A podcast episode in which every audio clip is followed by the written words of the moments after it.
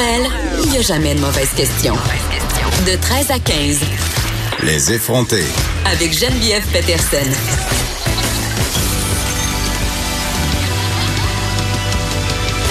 Cube Radio. Hey, salut tout le monde, ça va bien? J'avais super hâte de revenir. C'est comme le début d'un nouveau party pour moi. C'est comme si chaque journée de l'été allait être une fête. Sérieusement, j'avais hâte quand je me suis levée le matin de revenir. Une à trois, c'est un très bon horaire, surtout pour une mère avec des enfants. Parlant d'enfants, euh, je sais, hier, il y en a qui se sont inquiétés, OK? Il y en a même qui m'ont écrit pour savoir. En fait, vous voulez savoir si ça s'était bien passé euh, parce que je racontais que j'avais laissé mes trois enfants à la maison, que c'était ma fille plus vieille qui gardait. Vous serez content de savoir qu'ils ne sont pas morts. Il n'y a eu aucune mort, même que ça s'est bien passé. J'ai été la première surprise. Je pensais arriver chez nous. Je pensais retrouver la cuisine en champ de bataille. Comprends-tu les assiettes sales dans le fond de l'évier? Je m'étais préparée à ça en rentrant. Je m'étais dit, en, en allant en voiture jusqu'à chez nous, je m'étais dit, Écoute, là, ils ont été bons, Geneviève. Ils se sont gardés tout seuls, entre guillemets. Si jamais c'est un peu le bordel, tu vas pas péter ta coche, tu vas pas crier, tu vas pas dire que t'es pas une bonne à tout faire. J'ai eu besoin de, j'ai rien eu besoin de dire. Peut-être que c'est parce qu'ils vivent dans la terreur, mais quand je suis arrivée, tout était parfait. Tout ça pour dire que c'est une bonne chose. On se demandait hier si on pouvait laisser nos enfants tout seuls, si l'ennui était une vertu. D'ailleurs, ça va être un de nos sujets d'aujourd'hui. Euh, est-ce qu'on peut laisser nos enfants s'ennuyer? Qu'est-ce qu'on fait avec nos enfants l'été? On va en parler avec notre nouvelle chroniqueuse, Émilie Ouellette, euh, que vous connaissez peut-être, qui écrit le livre Ma tribu. Donc, c'est une multi-maman comme moi, le beaucoup, beaucoup d'enfants. Elle a fait sa part pour le Québec de demain. Hein? Fait qu'on va pouvoir l'entendre tantôt. Petit rappel, petit moment, Poutine, euh, je vous rappelle l'existence de la page Facebook des effrontés. Vous pouvez aller la liker. Vous pouvez aussi m'écrire. J'aime ça quand vous prenez le temps euh, de répondre aux questions qu'on vous pose ou quand vous me faites des commentaires ou euh, quand tout simplement vous y allez de vos suggestions. Vous pouvez aussi m'appeler, me texter 1-877-827-2346. C'est fini pour la Poutine, le moment BA-BA des effrontés. Hier, on se parlait euh, du on parlait, a parlé avec le président de l'UPA sur ce projet à Saint-Roch de l'Achigan d'un aérogare euh, récréatif. Puis on, parlait entre autres des répercussions que ce type de projet-là avait, notamment sur l'environnement, mais aussi sur la population. Hein. On se disait, c'est pas rien quand il y a un gros projet comme ça qui s'installe, en plus de détruire des terres agricoles ou des terres tout court. Ben, euh, bon, ça a un effet sur la qualité de vie, ça fait du bruit. Et c'est drôle des fois comment la vie est bien faite, hein, comment il y a des... On dit souvent la réalité dépasse la fiction. Ben hier, il y a eu une fuite de gaz à l'aéroport de Saint-Hubert. On en parlait, là, que c'était un problème à Saint-Hubert, le bruit, qu'il y avait plusieurs résidents qui se plaignaient sans arrêt de cet aérodrome-là. Il y a eu 200 maisons évacuées. Euh, il y a eu des enfants aussi qui étaient dans un camp de jour euh, près du périmètre de sécurité où il y a eu cette fuite de gaz-là qui ont dû être relocalisés. Euh, les parents ont été appelés, ils ont dû aller les chercher. Tout un branle-bas de combat à Saint-Hubert. Donc, j'avais envie de souligner ça à gros traits, juste l'ironie de la chose pour dire que, ben, L'installation d'un aérogare dans des zones fortement où il y a beaucoup beaucoup de population, c'est pas nécessairement une bonne chose.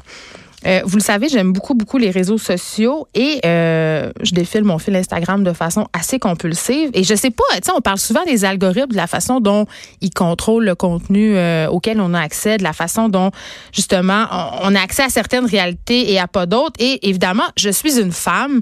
Je suis une femme de 37 ans et à cause de ça, les, les Instagram et Facebook de ce monde m'envoient des publications des publicités, entre autres, qui sont ciblées. Et hier, euh, puis je sais pas si c'est un hasard, là, dans mon feed d'Instagram, il y a deux choses qui ont attiré mon attention et ces deux choses-là sont liées. Écoutez-moi bien. Je vais vous parler de deux pubs que j'ai vu défiler et on va aller euh, parce que là c'est plate de se parler de pubs que j'ai vus puis vous les voyez pas là parce que nécessairement c'est pas parce que moi je les vois dans mon algorithme que vous vous allez avoir accès à ces mêmes pubs là. Donc euh, on va les mettre sur la page Facebook des effrontés, ces deux j'ai fait des screen capture pour vous hier, on va aller les mettre. Vous allez pouvoir aller voir. Donc, la première pub, OK?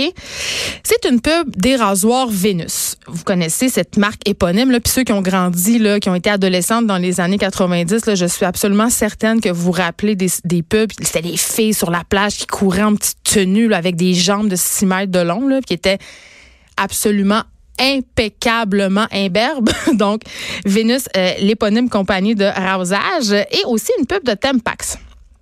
Et là, je vous décris c'est quoi ces deux pubs-là, puis je vous explique pourquoi ça m'a un peu fait hmm, bondir. Donc, euh, la pub de Vénus, c'est une pub de rasoir, je l'ai dit. Et là, on voit, euh, on voit une femme, une femme noire. On voit la région de son ventre. Elle se rase le ventre ce que je ne comprends pas. S'il vous plaît, s'il y en a qui se rasent le ventre, pouvez-vous m'écrire ou m'appeler pour me dire pourquoi? Avez-vous du poil sur le ventre tant que ça? Puis je veux dire, je comprends pas parce qu'il me semble que ma mère m'a toujours expliqué que quand on se rasait le poil, il repoussait plus noir.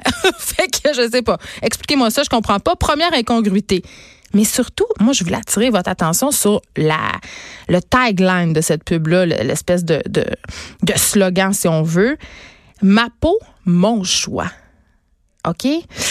Euh, puis avant de, de, revenir, je vous parle tout de suite de la pub de Tampax, euh, qui est une pub de Divocop. OK, euh, pour ceux-là qui savent pas c'est quoi une Divocop, c'est la coupe menstruelle, c'est l'espèce d'alternative qu'on a aux produits hygiéniques traditionnels, donc les serviettes hygiéniques, les tampons, les protèges dessous parce qu'on le sait, ça pollue énormément. Puis aussi, il y a quand même quelques études qui commencent à sortir pour nous un peu sonner la sonnette d'alarme à, à, cet effet que ça contient des agents blanchissants qui pourraient être cancérigènes, qui pourraient. Mais moi, à partir du moment où tu me dis que ça pourrait être cancérigène, je suis déjà inquiète. Vous le savez, je suis hypochondriaque. Donc, Tempax, qui, qui, ont, qui ont inventé, si on veut, euh, qui ont mis en marché une Divocop, et justement, leur slogan, c'est on ne l'a pas inventé, on l'a amélioré.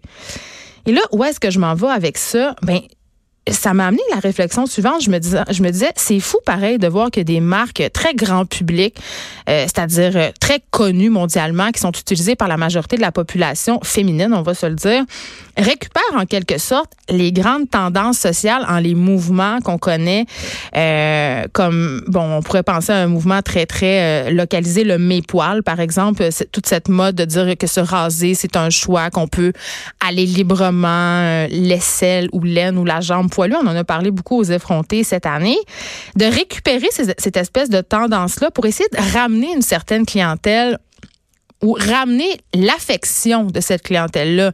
Parce qu'évidemment, euh, les jeunes milléniaux ou nous, les jeunes en, particulier, c'est sûr qu'on est sensibilisé un peu. Je veux dire, je pense plus que nécessairement on pense qu'une femme c'est beau quand c'est imberbe, quand ça se rase des pieds à tête, puis quand ça se rase le ventre. ok, ça je comprends pas encore. Je comprends pas encore. Sérieux, explique-moi le. Euh, puis évidemment aussi, euh, beaucoup de femmes ont tourné le dos au Tampax euh, et au Cotex de ce monde, ces grandes marques là qui produisent des serviettes hygiéniques puis des tampons. Puis euh, là, ah, peut-être ça va vous écœurer, mais il faut, faut que je fasse mon. Je, fais un petit coming out. Je fais un petit coming out, OK? Depuis quelques années, je compte pas ça en. C'est pas des dizaines d'années, là, mais mettons depuis deux, trois ans, j'essaie un truc. Là, sautez pas sur votre chaise, là. j'essaie un truc qui s'appelle le free bleeding, OK? Là, calmez-vous.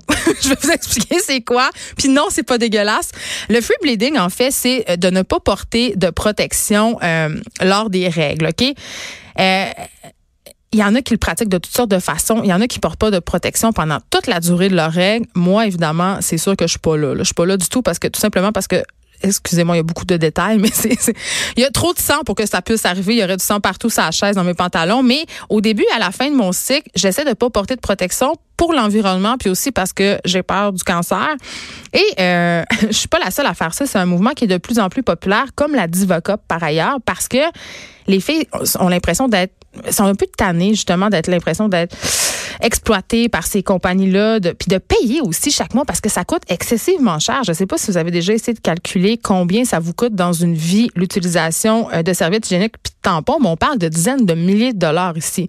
Donc c'est clair que Tampax est pas cave quand ils ont vu que beaucoup beaucoup de jeunes clientèles se détournent au profit de la Divocop parce qu'à Divocop en achètes une, puis à un moment donné, ça change, mais je ne sais pas euh, comment ça fonctionne vraiment parce que, autre confidence, j'ai essayé la Divacop puis j'aime pas ça beaucoup. j'aime pas ça beaucoup parce que euh, dans les lieux publics, je trouve ça un peu. Euh, c'est peut-être moi qui assume mal mes règles encore. C'est moi qui est trop vieille, mais il me semble que d'aller rincer ma Divocop à côté d'une mesdames qui se lave les mains, je sais pas.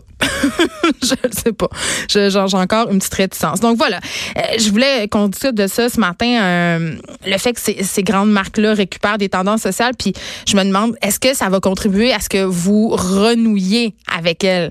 Parce que moi, de voir que Tampax se met à fabriquer des divocats, je me dis, hmm, OK, tu sais, c'est quand même positif. Ils réfléchissent à leur impact environnemental. Bon, même si je sais que c'est une ville tactique mercantile, mais quand même, je trouve que c'est un pas dans la bonne discussion. C'est très, euh, on en a parlé beaucoup de Nike euh, de, des marques aussi de produits pour le corps qui essaient d'être body positive. Donc, c'est une grosse tendance euh, et les produits d'hygiène féministe n'échappent pas à ça. Et je le répète, si vous comprenez pourquoi les gens se, se rasent le ventre, si vous rasez le jambe, les jambes, ben, vous pouvez m'écrire pour m'expliquer euh, ce qui se passe avec votre bas ventre. J'aime le